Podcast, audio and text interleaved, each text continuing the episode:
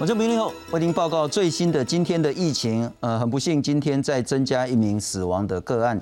今天新增的本土案例呢是两百八十六例。我们很快来看这一张表。那我们每天都会整理每天新增的部分。其实这个曲线是非常非常重要的。单一天的增加减少意义不是那么大，但是曲线是很重要的一个资讯。在昨天是增加两百六十七，前天是两百四十，大前天十七号的时候是三百三十三。今天天新增本土案例两百八十六例，待会会请专家学者来分析这张表。不过我们再来看看，呃，确诊的今天新增的个案还是集中在双北地区。台北市呢，今天有八十七例，其中四十例集中在万华区。新北市今天有一百五十七例，那最大的部分呢是在中和区。其他县市包括桃园十七、宜兰八、彰化六、基隆五。高雄、台中、新竹市跟云林都有新增确诊的案例。那另外，我们来看看今天比较重要或看起来比较不好的讯息是，有五间医院呢，现在是确定是院内感染的事件，包括亚东医院有十四个人确诊，高雄的仁惠医院有两个人确诊。那在台北市的喜盛中心有一个人确诊，加四个人是快筛阳性。和平医院有五个人确诊。三种的松山分院有三个人确诊，这个是确定的院内感染的部分。但是除了这五家医院之外，也有不少的医院呢，因为他的职员或是公务室的员工，或是其他的因素呢，员工或者是医护呢有确诊，但不归类于院内感染的案例。但是也有好消息，我们来看看了哈。呃，好消息是，我觉得这个好消息就非常非常重要。尽管每天都有新确诊。但是更重要的是，那么快筛的阳性率，我们看看台北市万华五个快筛站呢，在五月十四号的时候，快筛的阳性率是百分之十一，一直降，一直降，过一天变九趴七，再过一天变十趴，再来是七点九，再来是五点一，而在昨天五月十九号的阳性率降到四点六，这是台北市的部分。那今天新北市的确诊的案数呢，是比台北市多。不过新北市的快筛站阳性率从原本的五点五趴降到昨天的二点九趴，这是一个非常重要的数字。那我们今天呢会好好再来谈一下相关的关键的分析。首先来介绍今天三位特别来宾，呃，特别要感谢了哈，在两天前率领着台湾基层最关键的耳鼻喉科的医师。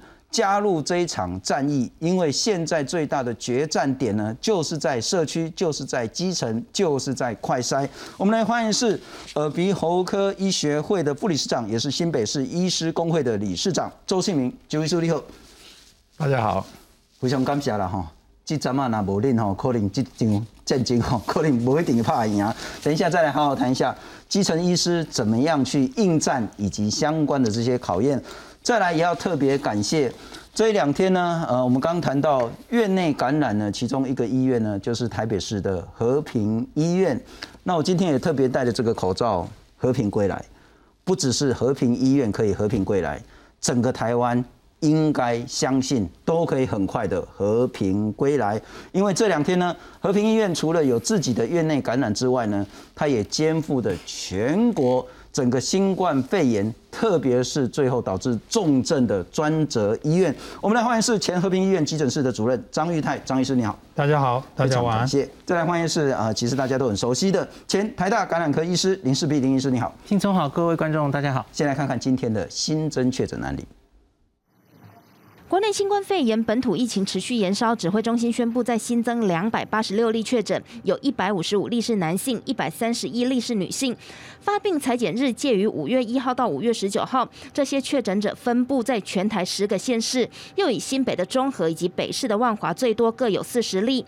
这两百八十六例中有万华活动史八十四例，万华茶艺馆相关六十例，关联不明六十三例，其他已知感染源三十八例，疫调中有二十八例。新北市这边也可能也可以考虑对一些近日来一些病例比较高的哈，相对的确诊的案例比较高的，好，那也许应该要在那个几地方先把哈这个哈筛检站把它设下来哈，那看能不能把，因为新北确实幅员很大，哈，如果只设了这几个站，那可能这些有可能的接触者或有症状的，他移动的距离就会相对比较远，那也许会多了一些移动的风险。指挥中心表示，台北市开始设立快筛以来，阳性率从前几天的百分之十上下，后来逐日降低到百分之七点九。五月十八号百分之五点一，十九号到百分之四点六，每天筛检数目稳定在一千到一千两百人。找出来的确诊个案有五十八人。至于新北市原本筛检量能少，但是十九号也增加到六百多位，阳性率也从百分之五点五下降到百分之二点九。另外也新增一例死亡个案，是按二六八三为七十多岁的女性，在万华工作，平时独居，有心血管疾病。五月十五号出现虚弱无力以及倦怠的情形，但拒绝就医。十六号被框列为需裁剪之接触者，但因个案持续失联，卫生单位转请警政单位协寻。十七号家属前往探视，发现个案已无生命迹象，经裁剪确诊 CT 值二十五。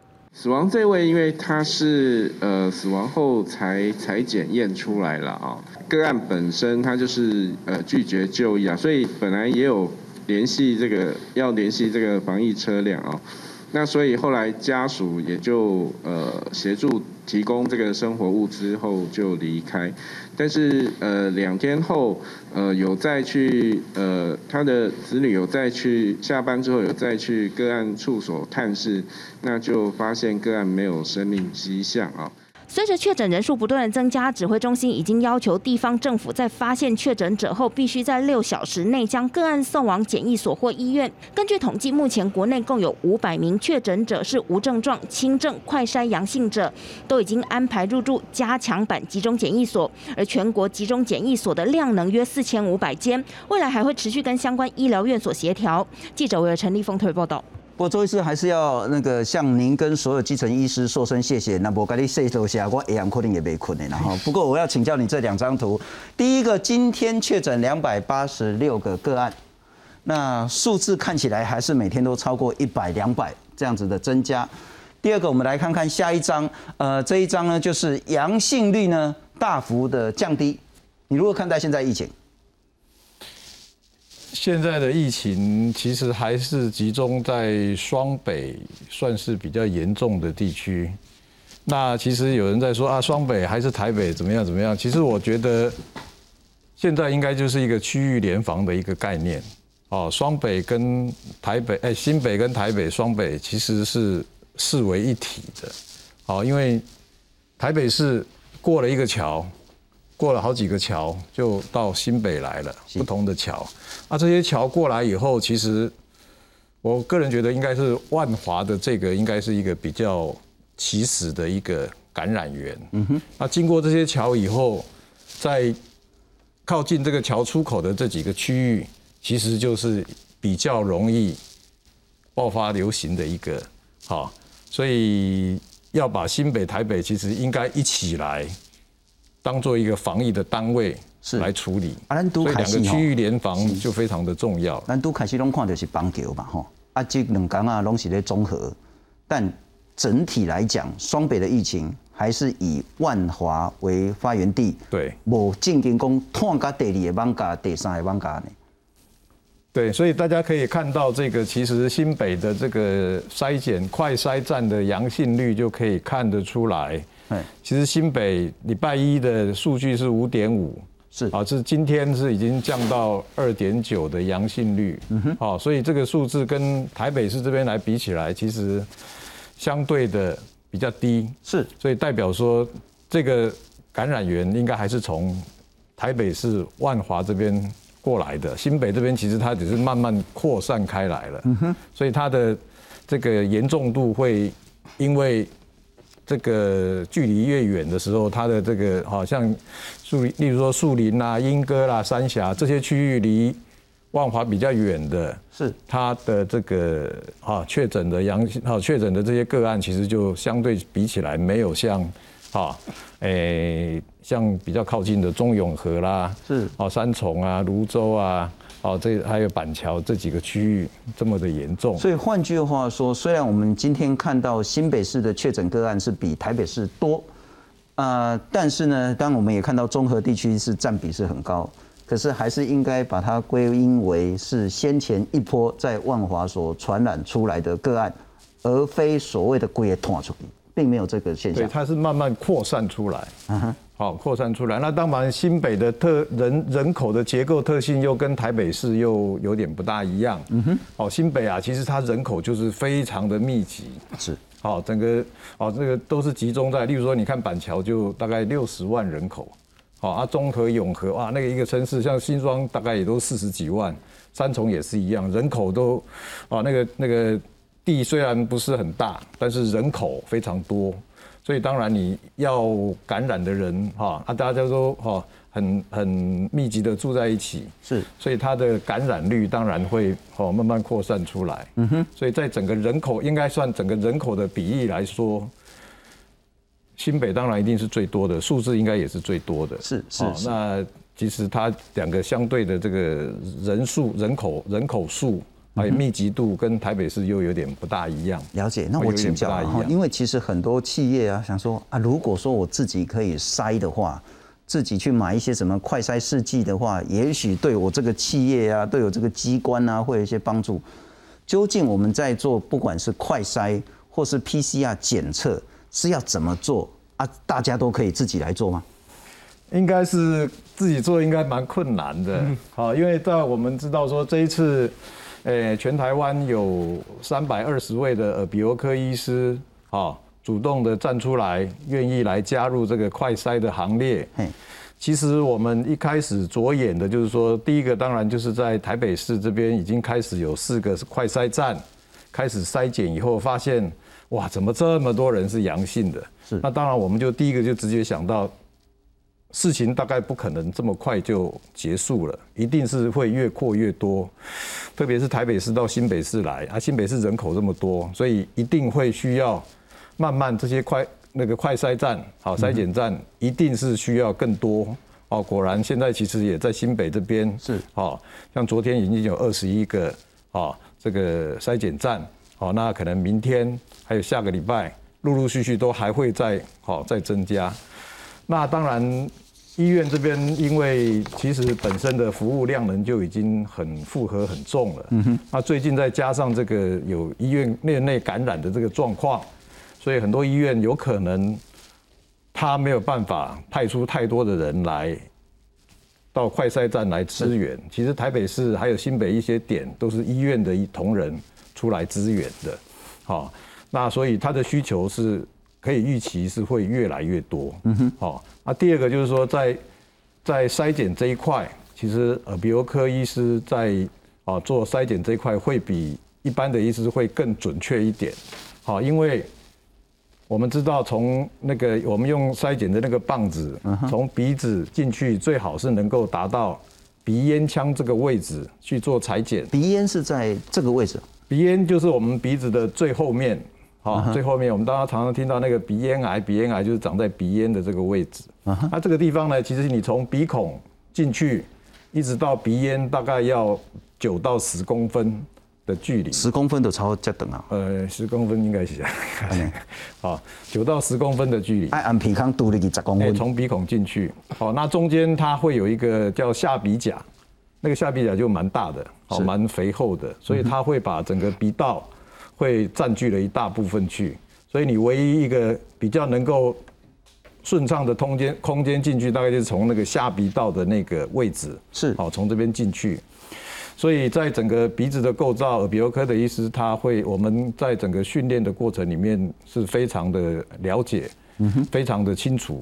所以在筛检这一块，当然我们耳鼻喉科医师觉得我们应该站出来，是好来承担这个这么重要的工作。嗯啊，第一个就是刚刚讲的医疗的复医院的负荷可能已经没办法负荷了，是啊我们好基层的医师出来。那第二个是基层的耳鼻喉科医师在裁剪这一块。会比一般的医师又更精确一点，是啊，那其他的医师其实也都 O OK 可以做，是只是说我们想到就是说我们应该站出来来做这个工作，嗯所以在礼拜六的晚上，我们耳鼻喉科医学会有一个群组啊，那先透过哦我们学会的理事长陈木宽院长，他是彰化基督教医院的院长。哦，他主动发起，就是说，我们来看看有多少的耳鼻喉科医师愿意来加入这个哦这么有意义的这个工作。嗯好，那我们就在群组里面开始登登记，好，做一个 Google 的表单，是你愿意来参与的，你就好表单填一填传出来。那到了礼拜天的晚上，大概一天的时间，大概就有三百二十位的呃鼻喉科的基层的医诊所的医师哦，表达愿意来帮助政府在防疫这一块哦来帮忙。其实我个人觉得也是，这个真的是国难当前呐、所有的百姓，包括哦我们医师当然是义不容辞，包括所有的民众，大家一定都是愿意出来。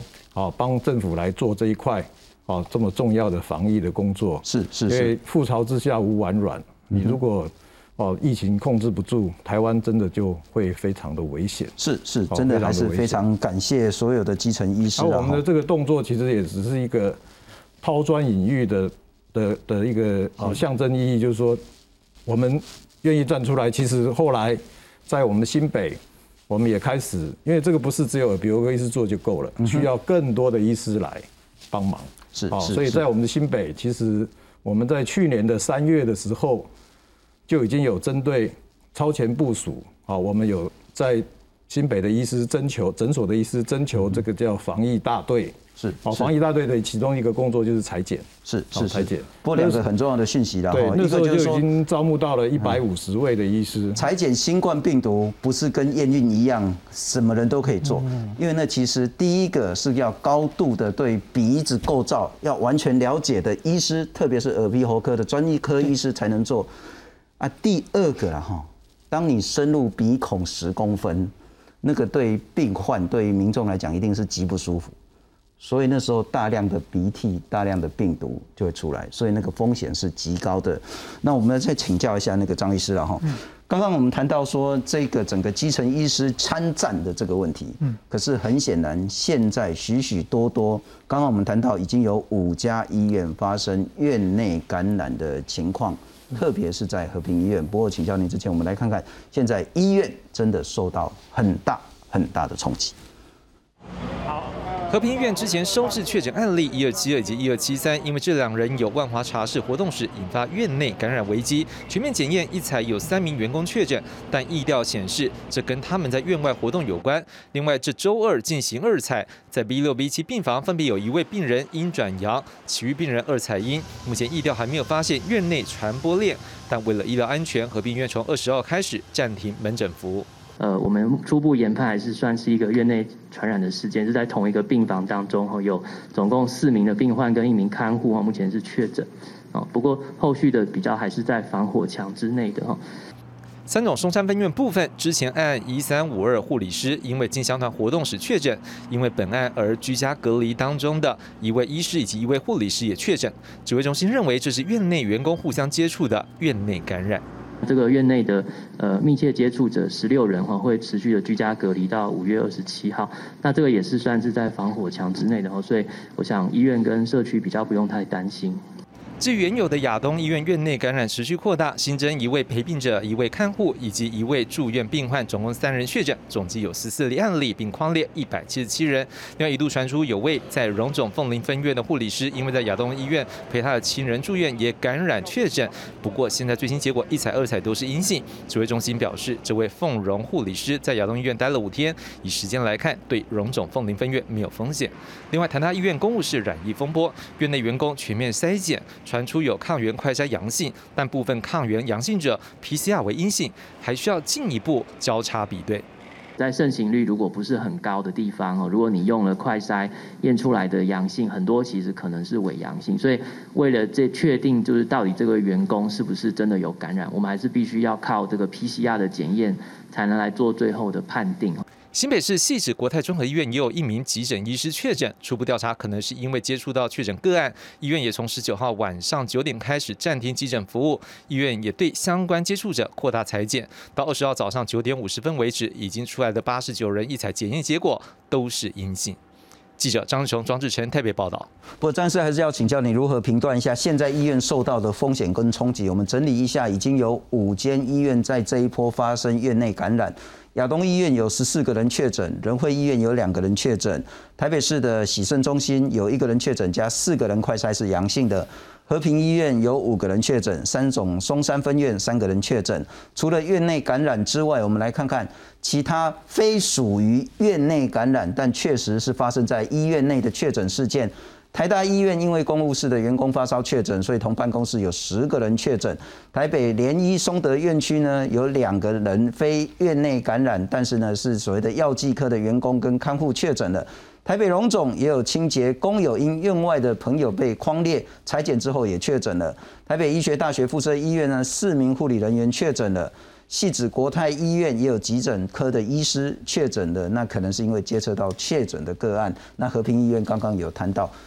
压力真的很大吗？这一波，其实我并不觉得了哈，因为十八年前的状况跟现在完全不一样。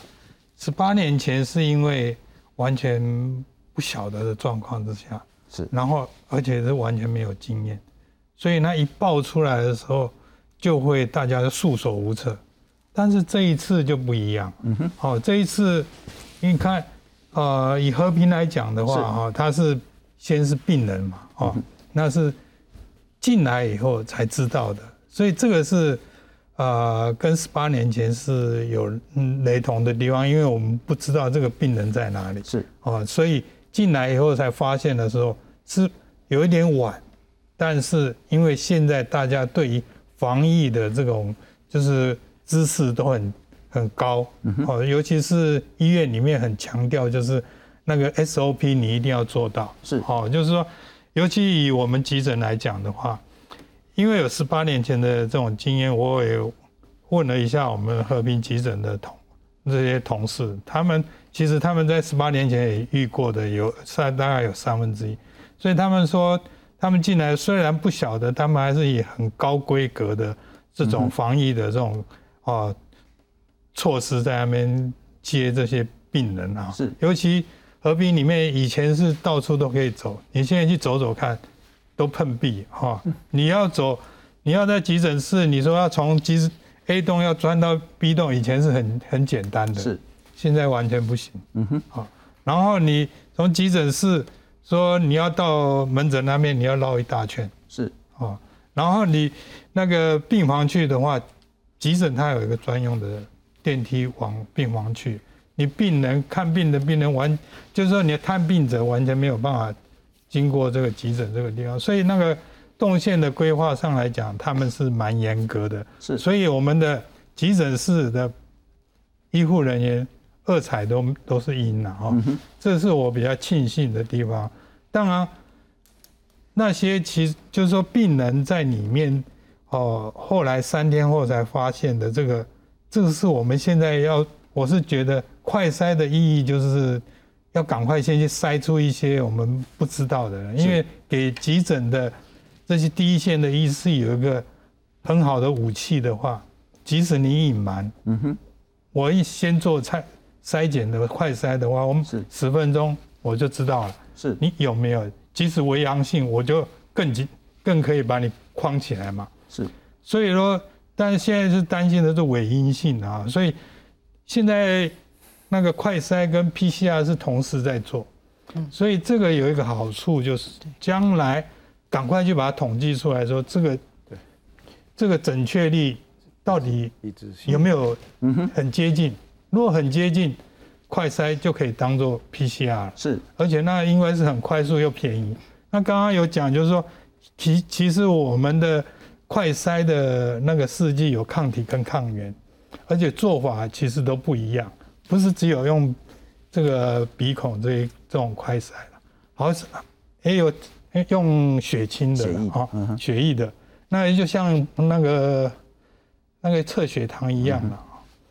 那其实这个我们在国外是有是有卖到国外去的哦，而且国外像缅甸，我我一个台商朋友，他就在问我说，哎，因为他那判读上他有点问题，他就问说。照片给我看的，我说这个可能看，因为他那两条线是有点模糊啦。那之前是判断是一次的时候是很确定是阳性，那第二次的时候就有一点模糊。那他问我说：“这个判断上如何？”我说：“你这是从从中国大陆来的吗？还是从他？”他说：“是从台湾。”台湾的。哎，是我们的来华侨。搓一下，用血清来测快筛，这个是现在我们台湾有在做吗？有有有，他那个照片都给我。他说：“不是，黑物件是咱未去外国嘛吼。”对对，伊来台湾买这个盐压。啊，但是咱今麦做还是爱用爱用迄个深入鼻孔的方式。他现在有好像有六，呃几家在做了，其实都不一样。了解，但是我请教一下张医师了哈，就是说，其实我这两天也跟我们同事在讲说啊，拜托。嗯，打给卖公安呢，有一个案子，什么哪个医院哪个员工确诊，你就要下什么某个医院沦陷，嗯，那里有沦陷呢？他了不起，像台大医院就是急诊就是先降载，对，门诊新的部分先停。你要住院的部分先不收，我里面先全部筛检之后看情形这样。了不起，你只能用到降载。嗯，那我沦陷了，我沦陷，沦陷就是故意变一种豆样，才有这个沦陷了哈。不过那我还是想请教，我们相较起十八年前，我们有两个非常大的不同。第一个，就像张医师讲，我们已经有足够正确、高度的知识来去对付这一支新冠病毒。对。第二个，我们的医护。至少可能有四分之一到二分之一以上都已经打了疫苗了。对，所以那个心态跟武器跟观念，其实已经不是十八年前的这个相比了。没错。但我还是想请教你了，譬如公和平，现在某种形式也得先降载嘛，好像已经发生院内感染，或是像是刚我们看到亚东啊、仁惠啊、三种等等的，大概筛完之后了解状况，就又恢复它的动能了，对不对？没有，它现在和平，它现在是变成专责医院了。是。哦，所以其实应该是讲说，以前设计的所谓的专责医院，在这种时候哈，不能再收收一般的病人了。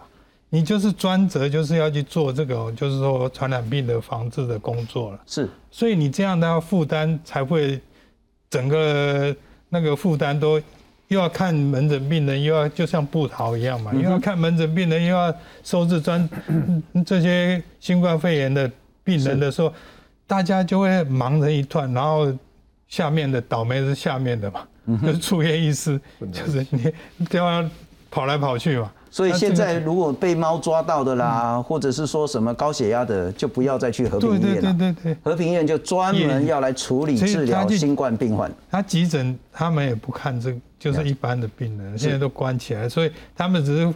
做那个快筛跟 PCR 的专责，然后然后收治一些就是说确确诊的病人。是是是是，这个也要特别请教林医师了哈。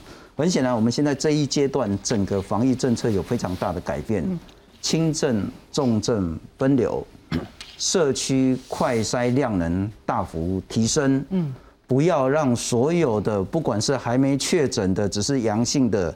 乃至于已经确诊但还没有送到医院的，乃至于送到医院其实治疗差不多，但是还没有二采阴、三采阴的这些呢，给他分流到，也许是要集中检疫所，也许到自己的家里，也许到所谓的那个防疫旅馆去，嗯整个分仓分流、轻重分离的概念，现在彻底实施。我们来看看这一阶段有什么样特别的意义。全国各县市升上三级警戒，许多医院陆续出现医师或者护理人员确诊。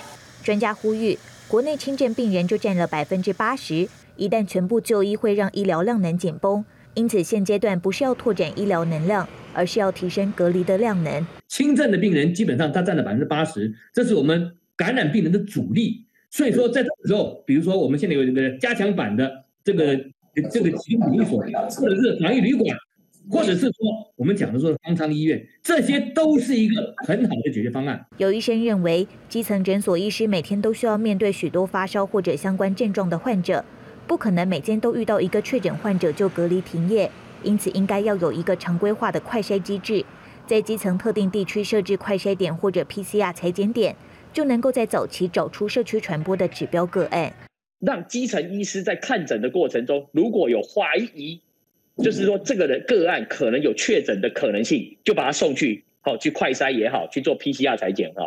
我觉得这样才能够早期的在我们的社区就把这些隐形传播者也好，或者被确诊的人，把他感染者，我们把他找出来。以目前的法规，你如果用喉咙去筛检，万一或者用鼻咽去筛检，万一呢有确诊的，那基层医疗就一个一个关一个。目前已经有十几家被关掉了，所以这个在基层来讲是很大的一个危机，人人自危啊。专家表示。针对国际间疫苗竞争的能力、社区设置裁剪点的速度，以及第一线医护人员接种疫苗的比例，政府的防控思维应该要跟过去不一样，才能够让这一波疫情看见尽头。记者朱凤芝、庄建刚综合报道。林医师，轻重症分流以及社区裁剪。啊，我们先讲一下轻重症分流。我们这几天在节目上常常跟大家讲这个概念哦。那有一个粉砖叫做这个抓住那个医生，他做了一个图，我觉得还蛮清楚的，是，所以想跟大家稍微讲一下哈。主要的，它最上面这一行就是跟大家，我一直跟大家强调，然后你得了这个病之后，大概有多少比例？大概有三四成的比例，你也许就会是无症状。这个在钻石公主号我们就看到了嘛。吼，后来其实世界各地的研究也大概都是这样。那在这些有症状的里面呢，有一部分人只是轻症。吼，那轻症是不需要住院的。那你去看他的这个症状，其实就跟一般感冒几乎一模一样，无法区分。除了这里有说哈，嗅味觉异常。哦，有嗅味觉异常，大家都知道很特殊。那这个你一定要注意。一定要去检查，可是其他不管是你病人自己或是基层医师，这是没有办法区分的哦。好，那这里他写轻症大概四十八 percent，这些数字其实都是上上下下的，大家做个参考，不一定是真正准确哈。那最后这里啦，有重症还有 critical 危急了哈，他这里加起来说大概十二 percent，大概就是这个范围哈。这一些人是真正需要医院重症，他。严重到最严重的时候，大概是发病之后七到十天左右，平均会进展到这个程度。那所以我觉得我们现在在确诊之后的分流要怎么样？第一个就是看到底重症风险的人，他应该要早一点就住到医院去，因为他有机会恶化到这里哈。比方说六十岁以上的人，然后他有糖尿病、呃高血压、肥胖，那这些人应该是一开始就住进去，吼。不要像那个可怜的那个万万华的阿妈独居独居老人一样哈。是。那可是假如你是比较年轻的人，没有什么风险因子，你很可能是落在这里的话哈。那筛检出来的话，我们前一面说待在家里了哈，那是一种说法了。可是现在好像是我们清理出了一些。呃，应该还是要有一个集中的地方让大家去待住，这样比较可以隔离住病毒，不会传给家人，是。应该比较好了哈。所以现在其实我觉得各县市都有动起来，双北都有动起来嘛，就是加强版的集中检疫所或是防疫旅馆，我看双北的市长都有在做这件事哈，清出多少床来，那只要你快筛出来，当然后续要做 PCR 确诊，PCR 当然还需要一点时间。那可是这个时候，双北的市长其实确诊之后六个小时内，他就一定要把你隔离到这些地方去。现在已经定出 SOP 了嘛，吼，那是中央要求，地方也开始这样做。那我觉得这样是比较顺的啦，因为一开始我们星期天开始跟大家说，你要待在家里，跟家人要一人一室，然后怎么照顾这些确诊的人，我觉得对一般民众来说，多半人可能会有一些困难。是。那所以我觉得，假如确诊之后知道轻症，然后轻症有地方去隔离，然后不要去瘫痪掉。比方说台大医院，你不要因为你自己去过万华，然后你明明是个三十岁的年轻人，然后没有什么慢性病，然后你就很紧张的跑去台大医院急诊说我要筛检。其实不要这样，因为台大医院这时候要留给最需要重症照护的病患。是是是。不过那我再请教一下林医师了哈。我觉得一定很多人会想问，那我如果是现在的状况是轻症有症状，但是就跟感冒一样啊，我吃臭豆腐，觉得这个老板偷工减料，怎么味道不一样的？嗅觉改变，但我味觉改变，对我没有什么症状，是。或是症状真的很轻微，嗯，但我会不会突然间掉到右边那一个严重症状去了？OK，OK，那我我我怎么知道我到底该不该用很慎重的住到不管是集中检疫所乃至于到医院去呢？信聪其实这都是比例的问题了哈。是，应该一般来说年轻人比较没有这个问题，因为年轻人身体好，然后他对自己症状的改变其实会比较警觉，了解。所以你通常不会一下就恶化到那个状态，因为那个我我刚说七到十天发生重症，这里说重症的症状包括喘、呼吸困难吼。然后会看到你的皮肤、嘴唇或是指甲有点蓝蓝的哈，就是低氧、缺血的状态。这个不会马上进展到那样，是他的肺炎是慢慢发生的了哈。那所以年轻人通常就会比较有感觉。那可是你刚刚说的忽然发生这种比较常发生在老人家，因为老人家就症状不明显。然后他很可能是慢慢来，他对自己的症状也没有那么多自觉，他平常可能也不太会走动，所以他不会感受到他喘。是，所以这种老人家有可能就在七天左右就忽然恶化，就发生我们看到的在家里已经去世的这种憾事。换句话说，嗯，不管是自己的家人，嗯，乃至于政府的整个资源、社福资源分配，对。就要特别照顾这一些，包括六十五岁以上的老人家，没错，以及慢性疾病患者。是的，是的。如果你自己的爸爸妈妈阿吉阿姆发被阳性确诊，不管是阳性或确诊，那他又有慢性病，也许先到集中检疫所。没错，这些人要优先。如果他们建议你到医院，你就要慎重的处理。如果你是一个年轻人，身体状况很好。也许你就是好好观察自己的身体变化就好，不一定要急到那个集中检疫所或者是医院去占资源，这个是一个很重要的观念了哈。不过在请教一下周理事长之前，我们也来看看台北市今天呢又有一些比较重要的防疫政策，包括不管是夜市，不管是餐厅，通通都只能外带等等的这些措施。一早，超过四百名基层医护人员来亚东医院施打疫苗。来打疫苗的都是临近板桥树林的医护人员。现在的状况非常不一样，所以保护家人。第二批 A Z 疫苗十九号抵台后，指挥中心公布疫苗照片，强调这批疫苗已在进行封监作业，预计需要七天即可投入施打。疫苗效期到八月三十一号。指挥官陈时中表示，施打对象还是以医护人员为主。这次疫情发展规划后续的施打对象，强调医护人员接种率已经达到百分之二十五。整个医护人员大概是打十一万剂左右，所以不会增加太多了，但是就是就是大约四分之一左右。哈。不过 A Z 疫苗接种后严重的不良事件，十九号再新增八例，其中一名个案有高血压病史，接种后并无不适。但在接种后四十一天昏厥，经送医诊断后脑干出血，目前仍在加护病房。而另一例接种后当天四肢麻痹，不能活动且呼吸急促住院。至于外界关心的莫德纳疫苗，食药署表示已经收到二十瓶两百剂的检验标准品来台。陈时中表示，相关的疫苗数值仍要比对，需要时间，并不是送来疫苗样品。确实，啊，我们是有这个从莫德纳哈，他们把总公司把他们这个检验的标准品啊，整个都送过来了，用那东西来做出很多的一些标准的数值，然后让这个真正的货进来时候，它可以快速的做比对，并不是说先把 sample 寄过来，那概念又不太一样。莫德纳疫苗是否如期在六月初来台？陈时中并未回应。不过，国产疫苗已进入临床实验的第二期收尾阶段，政府已经确认采购一千零五万剂，预计七月底前可供施打。指挥中心表示，仍要获得国内的药政机关给予许可，才会正式让国人施打。记者黄六陈信龙台报道。除了疫苗之外，我们也来看看台北市呢。从今天开始呢，超市、夜市跟市场呢，只要你卖吃的呢，就不准在店里面吃，只能外带。另外，台北市跟新北市以及其他县市呢，都大幅强化社区筛检的能量。为了防堵疫情升温，台北市长柯文哲祭出铁腕，二十号开始在台北市的饮食类摊商，像超市、夜市、地下街摊贩集中商以及批发市场、公有零售市场禁止饮食，全面改为外带或外送，也要求北市医院急诊做 PCR 检测时，同时做快筛，减少系统负担。如果在急诊做啊，有做这个 PCR 的 case，你知道，既然 PCR 都做了，你知道吗？一次五千块，你知道吗？那干脆。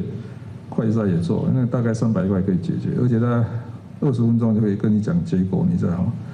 哦，你可以减少你的恐慌哦啊，啊那如果正的话，早一点呢，就是该该隔离、该接受治疗去处理。而台北市万华长照机构确定有一位著名确诊，一并裁减的二十二位工作人员都是阴性。目前长照机构中著名跟工作人员一共有三百一十人。社会局表示将会分仓分流、逐圈全面筛检，依感控原则，逐圈全面筛检，像一个同心圆，一圈一圈往外筛检。为了降低社区感染，柯文哲要市民戴上口罩，减少群聚，也让台北市快筛阳性率从最高的百分之十一降到百分之四点六。十三号到十九号七天平均下来是百分之七点六。柯文哲坦言，目前防疫战略有效，但还是不能放松，也下令医院和防疫旅馆所有的医护人员跟工作人员全都去打疫苗。过去大家很多医务人员不太想打疫苗，但是今天呢，由不得你了。可能因为这样就造成整个那个院内感染相当危险，所以在医院工作的人呢，从院长到扫地的欧巴桑，哦，甚至到那个洗衣的工人，全部要打疫苗。而现有的检疫所和防疫旅馆也将派国军化学兵跟警校进驻，支援加强版的防疫专责旅馆，让国人安心。记者林信邱福才台北报道。不，周医师还是要请您从基层医师的角度来理解。接下来这一波的整个防疫工作该怎么强化？那我们还是回到这一张表了哈。危机没有解除，但我们没有办法说从这个数字说什么失控，因为没有办法。所以如果失控的话，那个数字应该是等比上升的，就不会是两百、三百，它可能是更高、更可怕的数字。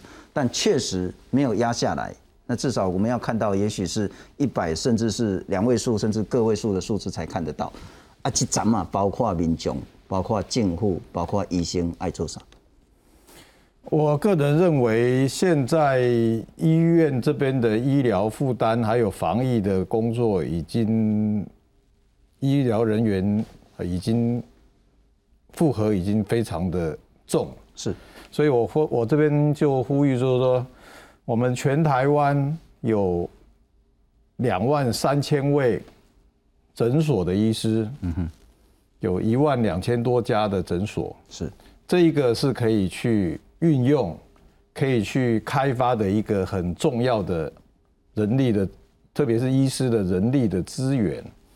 那最近有听说 要招募一些退休的医师来参与防疫，我觉得与其找退休的医师来，还不如你把。所有的基层的这个量能、动能，把它催化出来。嗯哼，有两万三千位诊所的医师，现在可以随时来帮政府来做防疫的工作。是，那其实我们在基层这一块，哦，有几个工作啊，是，哦，有几个工作呢，其实是可以基层的医师来参与的。当然，第一个就是社区裁剪站，哦，这个大家都知道。那第二个就是，其实我觉得最最最重要的是第二点。就是疫苗的注射，疫苗的注射，台湾有两千三百万人。是，如果你要达达到这个群体防疫的这个效果，其实你至少要六七十趴的人要打到疫苗。嗯哼，这个数字大概就是一千五百万。一千五百万哦。嗯一个人如果打两剂的话，甚至还有在讲可能要打三剂。是。两剂的话，你的需求大概就是要三千万人次剂啊，人次要来打疫苗。对，所以你现有的政府的政策是在医院打，医院在这一块的负荷已经非常的重了，所以你务必要开发基层的诊所来加入这个打疫苗的行列。好，那就我们新北市来说，我们有六百七十家的诊所，其实已经有跟卫生局有合约。他可以来打这个，一般就是在打流感疫苗的这些诊所是都有哦，这个合格的冰箱、不断电系统，还有这个人员的训练，这些其实是准备可以来好好的来运用。好，那在我们新北市，其实我们这几天也有针对这一个，我们来再问没有合约的诊所愿不愿意来加入。我们当然希望是越多越好。是，所以在我们从前天到昨天，我们募集了。又多了大概两百多家的院所，希望能加入这个注射的行列，能哈来参加这个抗疫的工作。是，所以这样子，因为成败关键在这里，越多人打疫苗，啊，这个整个疫情的这个扩散啊，就会哈控制住。哎，对，群体防疫就好。所以这一块是我觉得非常的重要。啊，金马金寿病无法度住这里。金马无，金马就是跟他只能到医院去打。因为如果是莫德纳、辉瑞，它可能需要比较那个强的冷链技术。啊 A G 应该还好嘛，冰冻应该都可以。嗯，因为莫德纳买赛，莫德纳虽然是在要在零下多少度，我不晓得哈，但是它如果离开这个温度以后。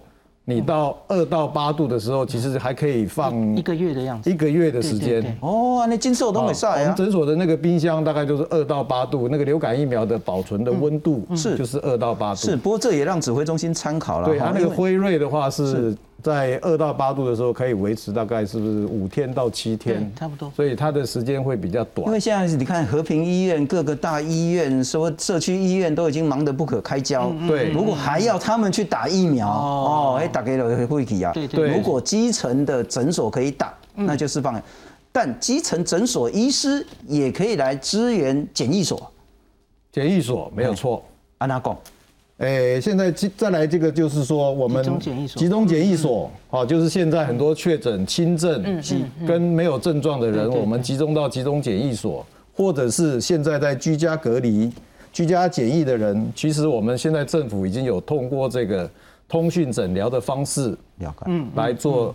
帮病，因为他有有可能有一些医疗的需求，嗯哼，哦，可以用过这透过这个方式啊，来跟病人哈用电话是，或者是用视讯是，来帮他们看诊。是。那再来就是说，这个居家检疫所，它是等于是类似一个简易的隔离病房，嗯哼，哦，那里面其实也需要医护人员去进驻。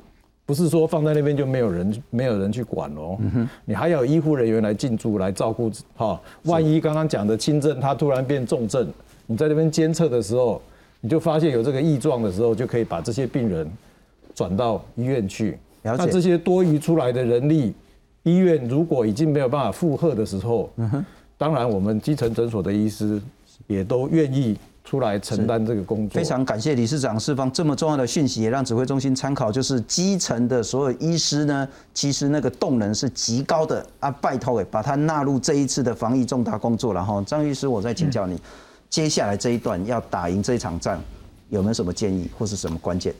其实我是觉得就是分工合作了哈哦，整个医疗系统的分工合作。那其实。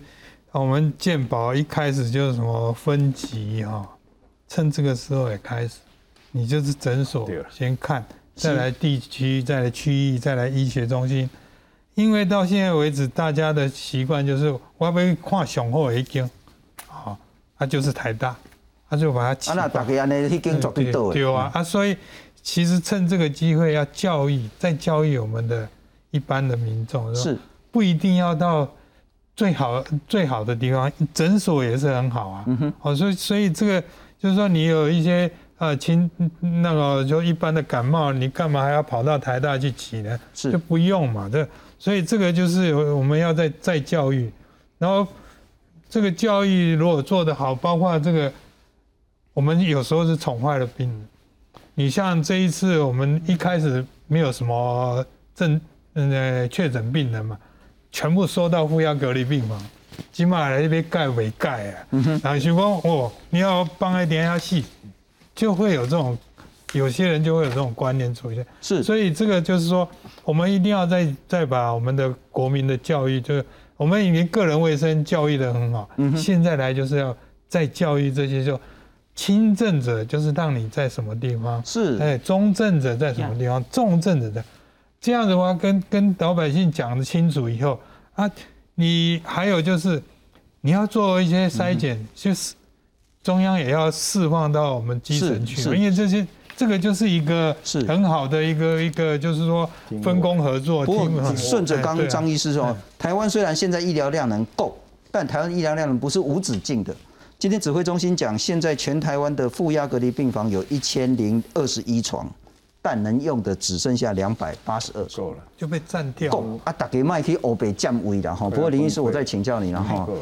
刚刚谈到罗毅军罗医师今天有谈到一个很重要，嗯，当快筛专一性九十八趴的时候呢，阳性率十趴的盛行地区，伪阳性有高到两成。所以我们现在看到很多很多所谓的那个快筛阳性，其实最后也不一定是阳性。没错，罗一军说的这个，其实我在节目上讲一个礼拜了，我跟大家再很简单的说明一下哈。他说这个专一性九十八，我们就当测一百个人，一百个人专一性九十八，所以有两个会是未阳性，两个是错的哈。是，所以你假如在阳性率十的地十的地方，你就是十个人是真的嘛，可是你有两个是假的，所以未阳性大概两成。是，那可是你假如阳性率一的地方，比方说宜兰，比方说其他县市哈，双北以外的哈。那你一个阳性的，真的两个假的，所以有三分之二，大概七成是未阳性，所以这样非常。